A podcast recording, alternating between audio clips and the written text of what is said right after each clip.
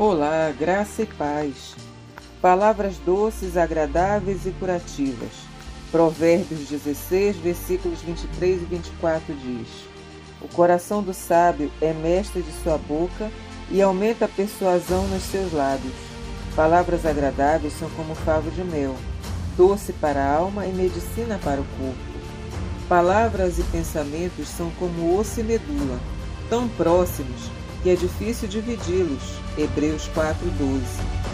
Nossos pensamentos são palavras silenciosas que apenas nós e o Senhor ouvimos. Mas tais palavras afetam nosso homem interior, nossa saúde, nossa alegria e nossa atitude. As coisas que frequentemente pensamos saem de nossa boca. E é triste dizer, algumas vezes elas nos fazem parecer tolos. Julgamento, crítica e suspeita nunca trazem alegria.